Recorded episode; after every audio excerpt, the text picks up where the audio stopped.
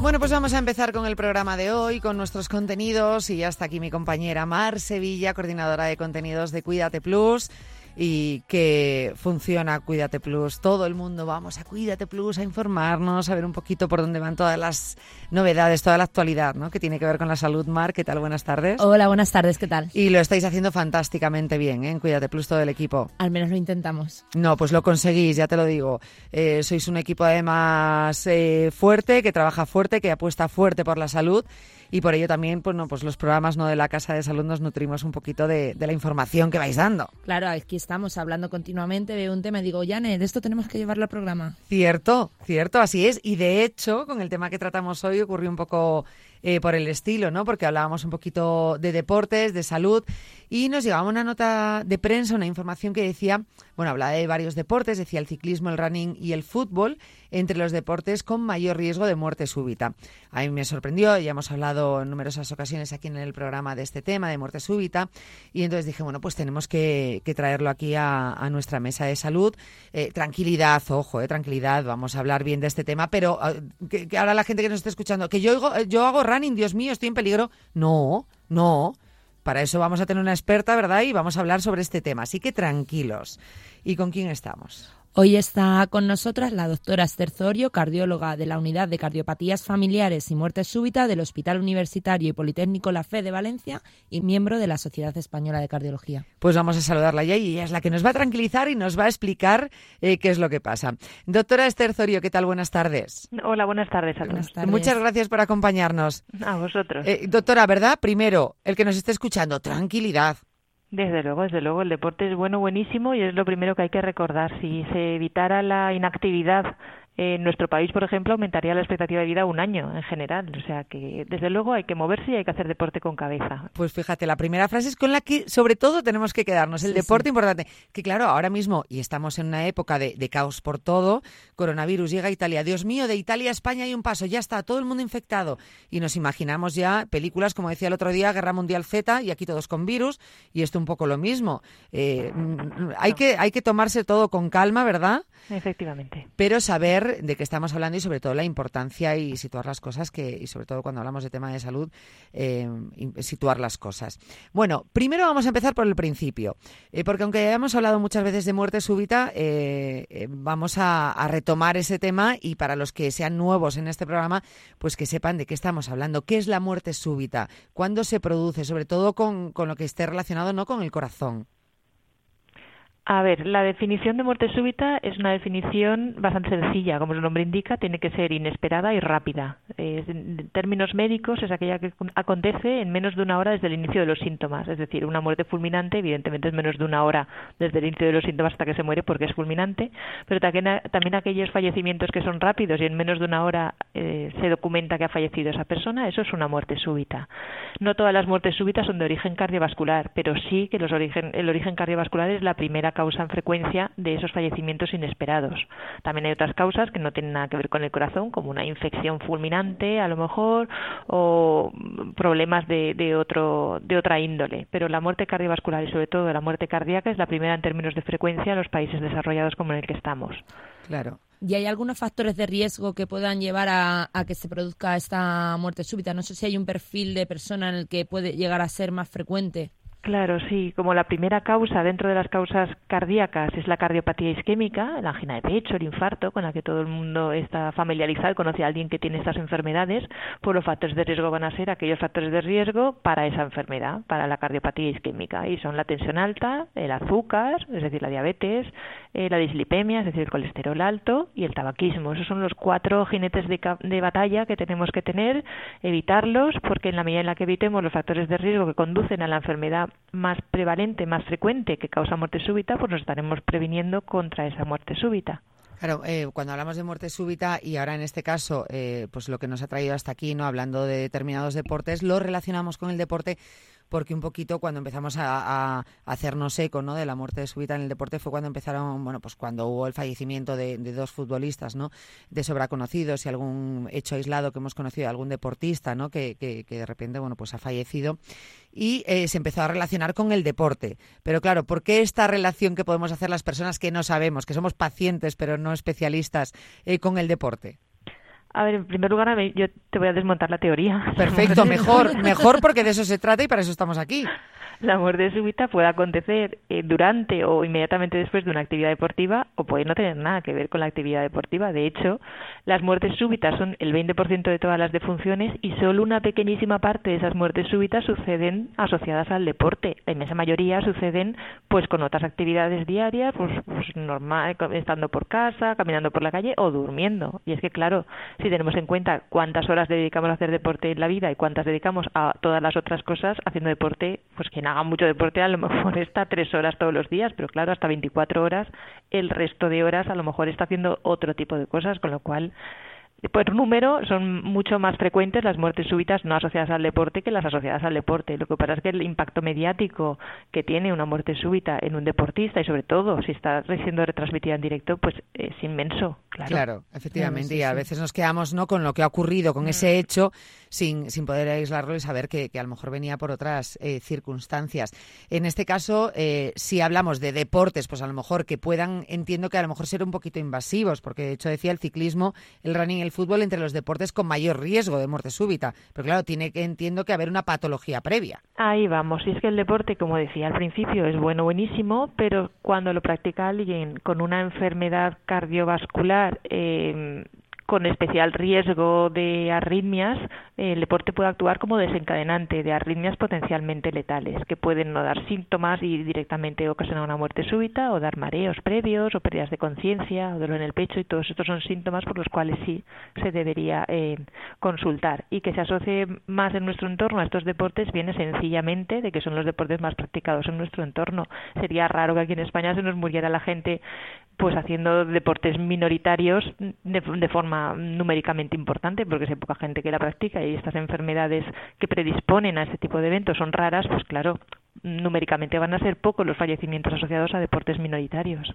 Y estos deportes tienen además eh, un alto impacto, son deportes de alto impacto. Si practican otro tipo de deporte, es una persona que tiene pues pues estas patologías que nos nombraba eh, antes, tiene menos riesgo de que, se, de que el ejercicio físico actúe como desencadenante. Estos deportes efectivamente son de alta carga y alta exigencia al corazón y a veces eh, sí que se puede recomendar otro tipo de deportes donde, por ejemplo, pueden estar los bolos, el rifling, eh, en fin, hay otros otros deportes de baja carga que podrían recomendarse en lugar de aquellos de más alta carga, pero estos de baja carga pues en general pues también se practican más bien poco y muchas veces pues no no es lo que el paciente desea. La recomendación deportiva dependerá de la enfermedad de base y de la situación clínica en la que se encuentre el paciente. Hay enfermedades en las cuales de ninguna de las maneras el consejo médico va a ser haz deporte porque es seguro para ti, puesto que no lo es, y en otras enfermedades, en otros contextos pues sí se puede llegar a a negociar qué tipo de actividad física, qué datos de alarma tienen que hacer para hacer ese deporte, cuál es un entorno seguro, que siempre tiene que haber alguien que te acompañe y que sepa actuar y ante una parada cardíaca que haya un desfibrilador cerca, evitar situaciones de riesgo, puede ser la deshidratación o las diarreas, si un día te encuentras así, pues no es un día perfecto para ir a correr y no deberías hacerlo. En fin, práctica de deporte seguro eh, en un ambiente seguro, esa es la moraleja. Y en muchos pacientes esto es posible, en otros pues nuestra recomendación será que no. Y al final en esa negociación médico-paciente es en lo que al final sale la decisión final, que es del paciente, de seguir haciendo deporte o de restringirlo. Claro, esto como en todo depende de cada paciente y la situación personal de cada paciente. No se puede decir, como tiene esta patología, para todos igual. No, pues a lo mejor uno es más leve, otro no es más leve. Es decir, si no tienes, para los oyentes, ninguna patología, tranquilo, practicas deporte. Si tienes estas patologías previas, bueno, pues te tiene que hacer un estudio tu doctor y decirte, mira, este deporte más recomendado, menos recomendado. Y ahora puede decir alguien, vale, entonces nunca puedo practicar running en mi vida. No, porque a lo mejor en tu caso lo puedes hacer pero con menos intensidad o combinándolo con otro deporte y haciéndolo de una manera más light. Es que, es decir, eh, puede, puede haber muchas situaciones, pero no significa que nunca más practicar ese deporte, que también somos de preguntar al doctor, eh, pero entonces nunca más, nunca más puedo. En alguna enfermedad tendremos que decir que nunca claro. es seguro, evidentemente, y en muchas otras, pues no. Eso dependerá de cada enfermedad y de cada paciente, con lo cual si alguien tiene una enfermedad genética del corazón, miocardiopatías, canalopatías, deberá buscar un asesoramiento experto y en presencia de cardiopatía isquémica, que era lo más frecuente que decíamos antes, pues también, eh, supongo, si tiene ese diagnóstico, estará en consultas con un cardiólogo que le podrá indicar qué puede o qué no puede hacer. ¿Hay algunas edades que digas, bueno, pues con esta patología en esta horquilla de edad, bueno, pues es, es más complicado, más difícil o da exactamente igual? Si tiene, depende más de la patología, pero el factor de la edad no tiene nada que ver. Hombre, en, en, jóvenes y adolescentes es donde hay más catecolaminas circulantes, el nivel hormonal es distinto del que se pueda tener con 50 o 60 años, que hay gente que a esas edades practica mucho también mucho deporte, pero el ambiente hormonal y catecolaminérgico es distinto. la, la, edad del adolescente, pues ahí es donde más deporte de alto nivel se practica y donde más eventos de este estilo, de este estilo podemos ver. Eh, doctora, tengo una pregunta que seguro que nuestros oyentes eh, la tienen ahí detrás de la oreja, porque siempre en Radio Marca insistimos mucho en la prevención. ¿En este caso se puede prevenir de alguna manera o es una cosa que, como bien ha dicho desde el principio, actúa en menos de una hora de forma fulminante y no hay nada que podamos hacer para cambiar a lo mejor eh, factores modificables, como por ejemplo fumar, que comentaba que era uno de los cuatro jinetes que atacan en esta patología? Desde luego hay cosas que podamos hacer. Muchas muertes no serán evitables, pero hay mucho en nuestro terreno para, para mejorarlo y disminuir al máximo esa, esa cifra. Para empezar, luchar contra los factores de riesgo de la enfermedad más prevalente, más frecuente, que causa muerte súbita en nuestro entorno, que es la cardiopatía isquémica. Evitar esos factores de riesgo acabará conduciendo a una reducción de la enfermedad y de la muerte súbita debido a esa enfermedad. Exacto. Luego, hacer un diagnóstico precoz. Si podemos diagnosticar de forma eh, rápida en el tiempo aquellos que tienen enfermedades por las cuales voy a restringir el deporte, pues les quitaré del deporte que en ellos es un desencadenante de arritmias importante, en el cual evitaremos muertes súbitas asociadas al deporte si alguien le diagnosticó de una miocardiopatía ritmogénica, por ejemplo. Em, eh, tener un entorno seguro. Está claro que no vamos a evitar todos los eventos, pero si estamos preparados para actuar y todo el mundo en general, la sociedad, es capaz de actuar ante una parada cardíaca y hay desfibriladores cerca y, y todo se pone en marcha de forma rápida, pues la probabilidad de supervivencia es por encima del 90%, con lo cual si estamos preparados, sabemos hacer RCP y tenemos un desfibrilador cerca, aunque algún caso se nos escape y acabe teniendo un evento, una arritmia mala, lo vamos a sacar adelante con un 90% de probabilidades. Luego sí hay cosas que se pueden hacer. Hablaba también del diagnóstico precoz. Eh, como paciente muchas veces también tenemos esa duda, ¿no? Yo puedo tener una, una cardiopatía, bueno, cualquier patología, no puedo tenerla si no he tenido síntomas. Bueno, pues no sé si lo tengo y me puede entrar la duda, de decir, ¿y cómo sé si lo tengo o no? ¿Todo el mundo debería hacerse en algún momento de su vida esas pruebas o a determinada edad? O aunque sea a lo mejor, pues hablando de si los jóvenes bueno, pues eh, pueden tener eh, más problema de decir, bueno, pues a partir de los 15 años o 12 años se debería hacer un, un chequeo completo para saber si, oye, hasta ahora no ha dado en la cara una enfermedad, pues saber si la tenemos o no, o tranquilidad hasta que no haya síntomas.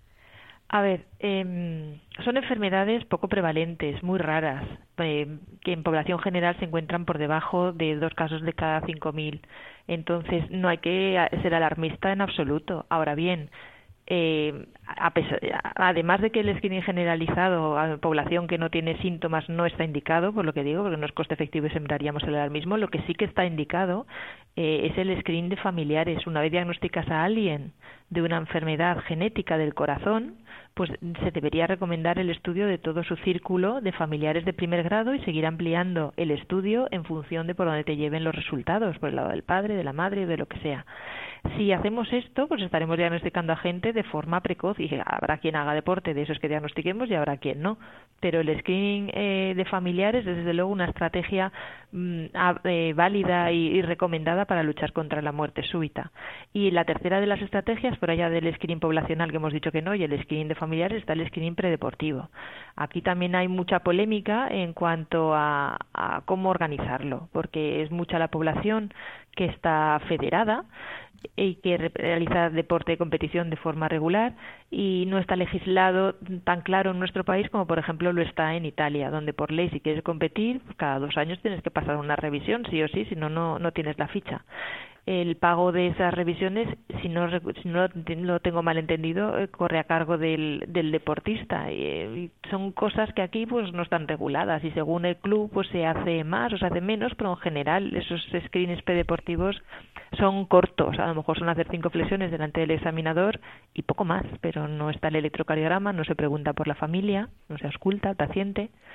En fin, Claro. Que el screening predeportivo sí que tendríamos eh, mucho que regular y, organizar en este país. Eh, doctora, como estoy viendo que además el tema me está pareciendo interesantísimo y hemos tocado mucho, muchos puntos diversos. Si pudiese transmitir tres ideas únicamente a nuestros eh, oyentes para pues transmitirles esa tranquilidad y cosas que les queden ahí en la mente y que recuerden, ¿qué sería? Tres puntos así claves. Pues el primero que el deporte es bueno, es bueno, buenísimo y siempre tiene que recomendarse. El segundo es que si tienes una enfermedad genética del corazón o tienes cardiopatía isquémica, que es lo más frecuente, algún problema del corazón, hay que preguntar al médico si puedes o no puedes. Y las guías están cambiando y cada vez somos más permisivos, permisivos y en algunos ámbitos dejamos eh, hacer deporte o hasta lo recomendamos. Y el tercer punto, la RCP, ya está, que hay que saber hacer RCP y tener desfibriladores preparados para actuar si, si se nos escapa algún caso y hace un evento. Mm. Concienciarnos, yo me parece que los tres puntos son fantásticos. Concienciarnos en cuanto, primero, la tranquilidad, segundo, a la asistencia, de saber la existencia de determinadas patologías, pero no alarmarse nunca simplemente pues fiarnos ¿no? de nuestro especialista que a veces nos entran muchos miedos. Eso sí, eh, vamos mucho a Google, eh, nos automedicamos mucho, para eso no nos da miedo. Pero de repente, cuando a lo mejor tenemos que tener más tranquilidad, ir al especialista y preguntar con total calma, ahí de repente ya nos ponemos en la situación peor. Es que el tema de la salud da miedo a veces, pero cuando podemos prevenir, ahí no da tanto miedo, doctora. No pues sé por qué nos ocurre esto. Desde luego no está todo en nuestras manos, por estar vivos estamos en riesgo de morirnos, eso es así, y así se lo digo yo a mis pacientes, pero que el deporte es bueno, que si tienes un problema del corazón hay que pedir asesoramiento experto y que hay que estar preparados por si fallas ese, ese, uy, no me sale, ese asesoramiento y a pesar de todo hay un evento y estar preparados para actuar con reanimación cardiopulmonar y desfibrilación, eso es básico. Esas son las tres ideas importantes que querría hacer llegar a la audiencia. Pues desde luego que yo creo que han llegado en un tema además tan importante que queríamos tocar aquí en el programa. Eh, doctora Azorio, muchísimas gracias por haber estado con nosotros, de verdad. Muchas a gracias. Vosotros, a vosotros, un placer. Gracias. Un abrazo muy fuerte y hemos aprendido un montón, la verdad, sobre todo pues esos mensajes ¿no? que, han resumido perfectamente el mensaje ¿no? que quería transmitir la, la doctora. Esther Zorio, cardióloga de la Universidad de Cardiopatías Familiares y Muerte Súbita del Hospital Universitario y Politécnico La Fe de Valencia y miembro, tengo que decirlo, de la Sociedad Española de Cardiología, como muy bien explicaba Mar eh, al principio. Eh, Mar, pues fíjate, hoy acostumbrado generalmente a un par de temas en el programa, hoy lo hemos querido dedicar un poquito todo a, este tema. Yo creo que es importante, sobre todo cuando hablamos de deporte, estamos en una radio deportiva, o sea que todo lo que tenga que ver con deporte, si tiene una pincelada del deporte, ahí le damos un poquito más de tiempo. Sí, sí. Deporte que al final siempre se termina eh, recetando, ¿no? Yo creo que tiene un apartado en todas las recetas de todos los médicos de todas las especialidades. El deporte hay que practicarlo sí o sí. Desde luego, el sedentarismo, no. Nada, no nos gusta. Muy pocas veces un doctor dice, mm, tranquila, rebaja. Pues a lo mejor sí, pues cuando estás embarazada muy avanzada o en una situación de riesgo o con alguna patología, es a lo mejor cuando te pueden decir un poquito de calma. Pero que te pongas en el sillón delante de la televisión, no. Así que si son temas que realmente os tomáis en serio, pues eh, haced caso a las recomendaciones de nuestros especialistas. Eh, Mar, ¿sabes que hoy estrenamos una sección? Así, ah, cuéntame. ¿Sabías qué? Pues no, cuéntame. ¿Qué se llama así la sección? De verdad. ¿Sabías qué? Sí, ¿Ah, sí. ¿De qué va? Cuéntame. Ahora te lo cuento. ¿Te vas a quedar aquí un rato? Me quedo. Venga, si es que queda ya muy poco para terminar el programa, así que quédate aquí conmigo y así ya sabes de qué va la sección. Pero vamos a aprender muchísimo, ya te lo digo, sobre todo cosas curiosas en torno a la salud. Así que hacemos una mínima parada y continuamos.